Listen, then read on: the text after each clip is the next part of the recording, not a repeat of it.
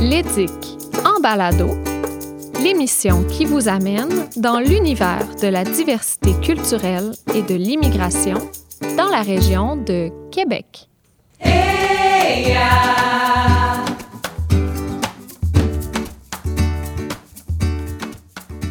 Bonjour tout le monde, je m'appelle Maria Boyrelodec, je suis étudiante au doctorat en travail social à l'Université Laval et membre étudiante de l'EDIC. Aujourd'hui, je reçois Véronique Tessier, coordonnatrice du réseau d'aide aux travailleuses et travailleurs migrants agricoles du Québec, bureau de la région de Québec et membre partenaire de l'EDIC. Bonjour Véronique. Bonjour Maria, merci beaucoup pour l'invitation. Merci à toi d'avoir accepté mon invitation. Aujourd'hui, donc, tu es avec nous puisque nous allons parler de la création d'un bureau de la RATMAC dans la région de Québec, sa pertinence ainsi que les services offerts par cet organisme. Euh, Véronique, commençons un peu par une mise en contexte. Le contexte pandémique de la COVID-19 a donné une plus grande visibilité aux travailleuses et travailleurs migrants agricoles qui viennent au Québec. Débutons alors euh, d'abord par une définition importante pour nos auditeurs qui ne savent pas. Est-ce que tu pourrais nous dire à quoi faisons-nous référence quand on parle des travailleurs migrants agricoles? Oui, Maria. Donc, euh, au RATMAC, on aide des travailleurs étrangers qui viennent dans le cadre de deux programmes temporaires différents. Le premier, c'est le PTAS, Programme des travailleurs agricoles saisonniers. Euh, c'est une entente bilatérale entre le Canada euh, et le Mexique et certains pays des Caraïbes. Euh, le PTAS existe depuis 1966, donc c'est un oh, programme assez, euh, assez de longue date. Puis euh, offre, des, offre donc des permis de travail d'une durée de maximum huit mois pour ces travailleurs-là. Donc, au 15 décembre de chaque année, les travailleurs doivent être de retour dans leur pays d'origine. Ensuite, on offre également des services à des travailleurs qui viennent dans le, cadre du programme des travailleurs étrangers temporaires, PTET, e volet agricole. C'est un programme plus, un peu plus récent. Et euh, au Québec, ce sont surtout des Guatémaltèques qui viennent dans le cadre de ce programme-là. Euh, donc, les travailleurs temporaires agricoles ont viennent tous avec des permis de travail fermés, c'est-à-dire des permis nominatifs qui les lient à un employeur uniquement. Et c'est d'ailleurs ce que notre organisme et d'autres euh, acteurs aussi dénoncent, parce que le permis de travail fermé crée euh, vulnérabilité et euh, dépendance à l'employeur. Mhm. Et tu as déjà commencé à répondre un peu cette question, mais d'où viennent ces personnes, ces travailleurs migrants agricoles? Euh, donc, c'est sûr que le portrait, il varie beaucoup d'une province à l'autre. Nous, on, agit seulement dans la province de Québec. Euh, donc, comme je le disais, dans le cadre du PTAS, ce sont surtout des Mexicains qui viennent au Québec et dans le cadre de l'autre programme, surtout des Guatémaltèques. On a certains ressortissants du Honduras aussi.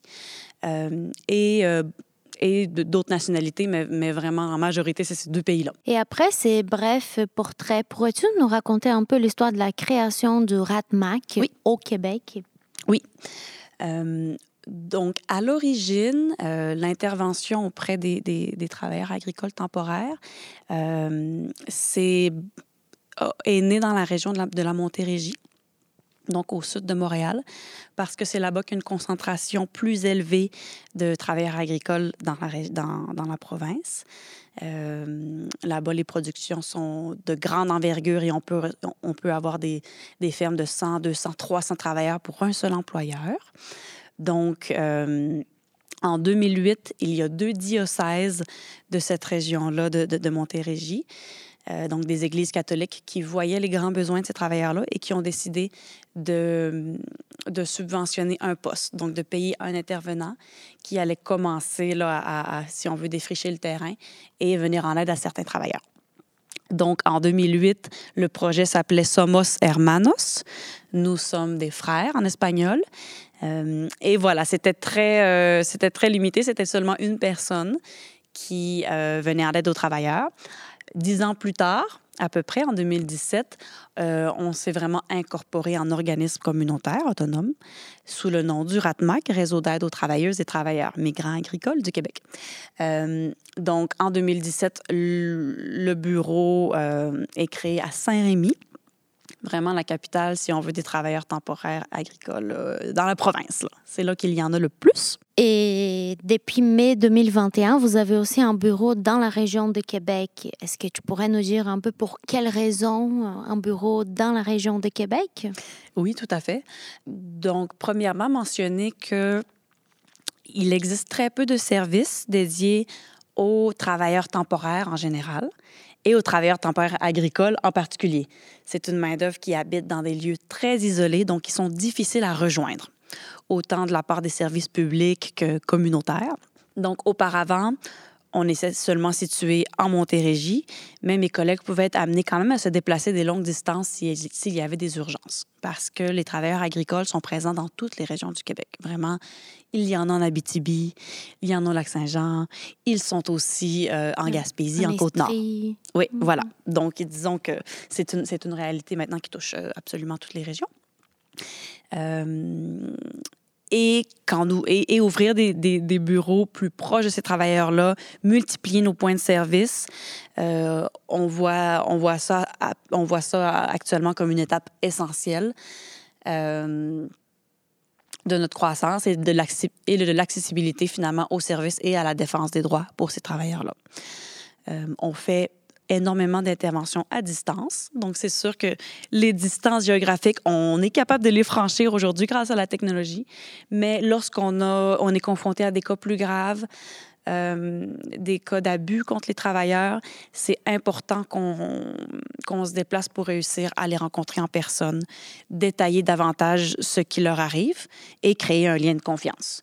Donc, c'est entre autres ce que permet l'ouverture d'un bureau à Québec qui dessert deux régions administratives, la capitale nationale, donc Côte-de-Beaupré, Île-d'Orléans, euh, Port-Neuf, Charlevoix et aussi euh, la Rive-Sud, donc la région de Chaudière-Appalaches. Donc nous aussi, on couvre un gros territoire, mais on, est prêt à, se déplacer en cas de besoin et, on le fait au quotidien. Euh, donc oui, Maria, je te disais à l'instant que les travailleurs sont répartis géographiquement dans toute la province. Par contre, ils arrivent la plupart via l'aéroport de Montréal. Surtout depuis euh, la pandémie, c'est le, le, seul aéroport par lequel ils arrivent. Et on, on a le privilège depuis mars 2020 d'avoir un kiosque à l'aéroport de Montréal et de pouvoir accueillir les vols nolisés de travailleurs étrangers en provenance du, du, Mexique et du Guatemala. Donc, euh, pour nous, c'est une porte d'entrée extraordinaire sur... Euh, sur ces travailleurs-là parce qu'on en profite pour rapidement leur parler de nos services, leur donner nos dépliants et prendre leur numéro de téléphone en note pour ceux qui sont intéressés. Donc, grâce à notre présence à l'aéroport de Montréal, on peut maintenant être en contact avec des travailleurs qui sont n'importe où dans la mhm. province. Ça vous, fait un, ça vous fait un premier contact avec ces personnes, un premier, un début d'un lien. Tout à fait. Et c'est vraiment précieux pour nous pour les mêmes raisons de, de cet isolement géographique-là de, des travailleurs. Euh, donc, si on veut, dans une saison euh, typique, nous les accueillons au mois euh, d'avril, mai, juin, des dizaines de vols qu'on a, qu'on a accueillis à Montréal. Ensuite, les travailleurs sont sont, euh, sont acheminés vers le lieu où ils vont passer toute, la saison et peuvent, avoir, peuvent euh, nous demander de l'aide à n'importe quel moment de leur saison.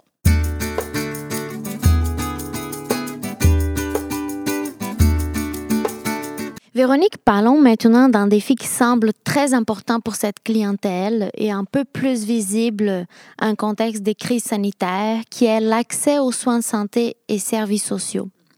À la base, c'est une clientèle qui a les droits à la RAMQ. Mais pour, pourrais-tu nous en parler? Euh, quelles sont les barrières qui les empêchent un véritable accès aux soins dans certains cas? Oui, c'est une très bonne question, Maria. Donc, les, les barrières, elles sont multiples.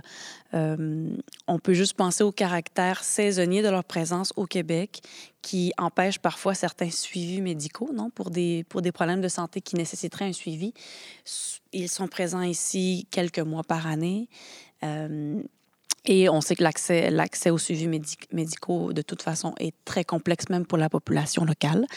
Euh, donc, l'accès aux soins de santé pour ces travailleurs-là euh, repose entièrement sur les épaules de l'employeur, la plupart du temps.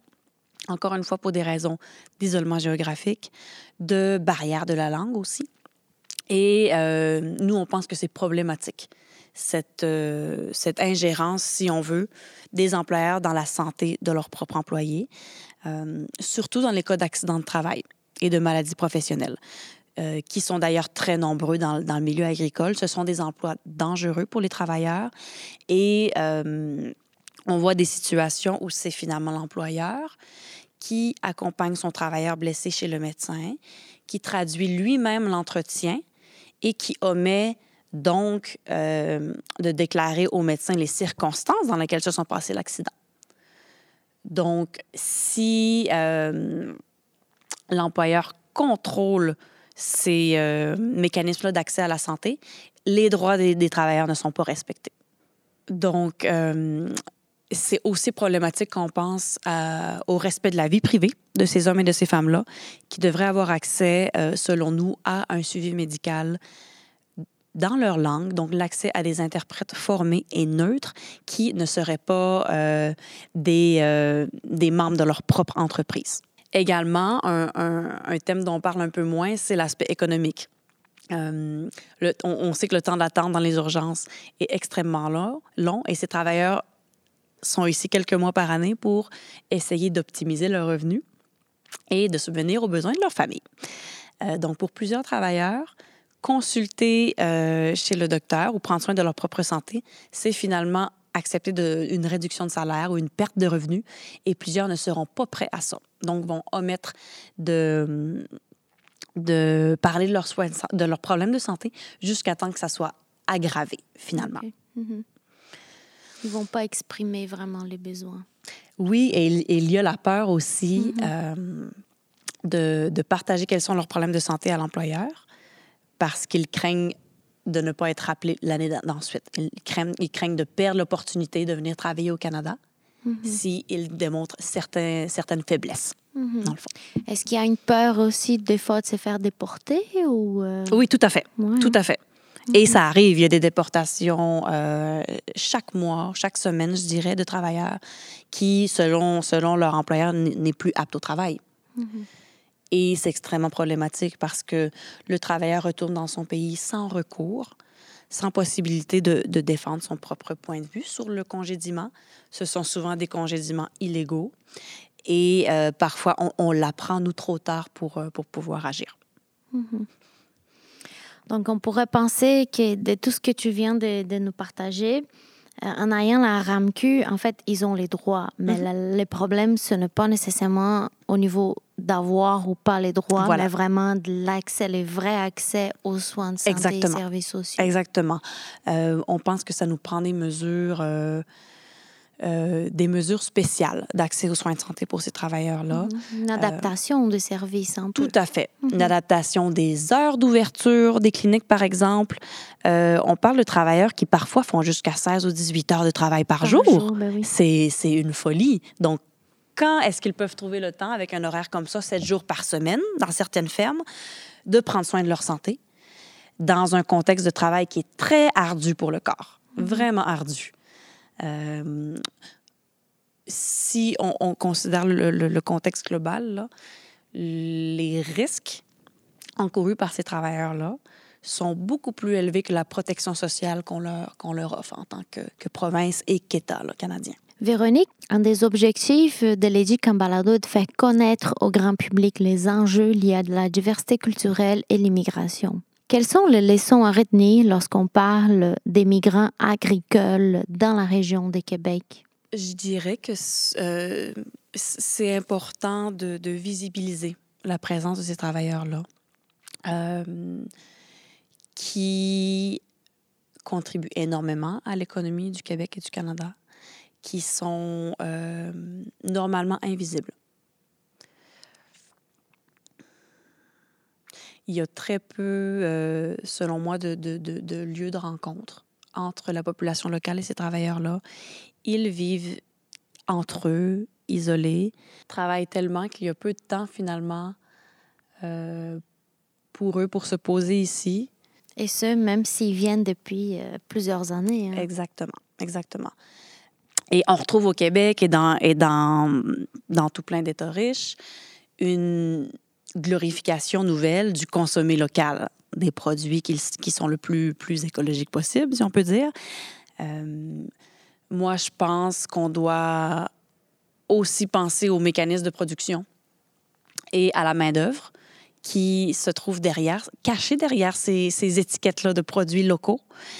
Euh, et, se poser la question en tant que consommateur, est-ce que il est aussi éthique, ce produit-là?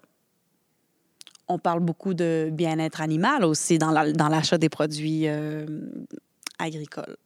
On parle pas de, de bien-être de la main-d'œuvre humaine qu'il y a derrière ça. Donc, j'encourage euh, les consommateurs, les citoyens à poser davantage de questions à leurs producteurs locaux euh, quand on se rend au marché euh, ou à l'épicerie. Bien s'informer. Voilà, s'informer, euh, leur demander combien de, travailleurs étrangers ils ont, quels sont les défis en tant que producteur aussi, d'accueillir cette main-d'œuvre temporaire-là qui, qui vit toutes sortes de- de- de défis, de difficultés, non? Et euh, d'engendrer un- une discussion, finalement, en- engendrer un dialogue euh, et s'intéresser à euh, ces travailleurs-là qui, malheureusement, n'ont pas accès à la résidence permanente, n'ont pas la possibilité d'apporter leur famille ici, au Canada, malgré tout tout l'apport euh, économique et culturel qu'ils amènent. Donc, euh, se, se questionner sur le bien fondé des euh, programmes d'immigration temporaire, c'est rendu nécessaire aujourd'hui. Mhm. Et qui existe, euh, comme, on- comme tu disais au début, là, depuis, de- depuis les années 60. Voilà, Donc, voilà. c'est pas, nouveau. Voilà. Le PTAS, d'ailleurs, c'est un programme qui est pris en exemple, qui est, euh, qui est copié un peu partout à travers le monde parce qu'on parce qu'on le décrit comme un programme idéal. Beaucoup d'économistes et d'organisations internationales. Euh, mais nous, on n'est pas d'accord avec ça. ça, c'est vraiment que prendre en, en compte les facteurs économiques et non Mm. humains de ces programmes-là. Écoute, Véronique, merci beaucoup.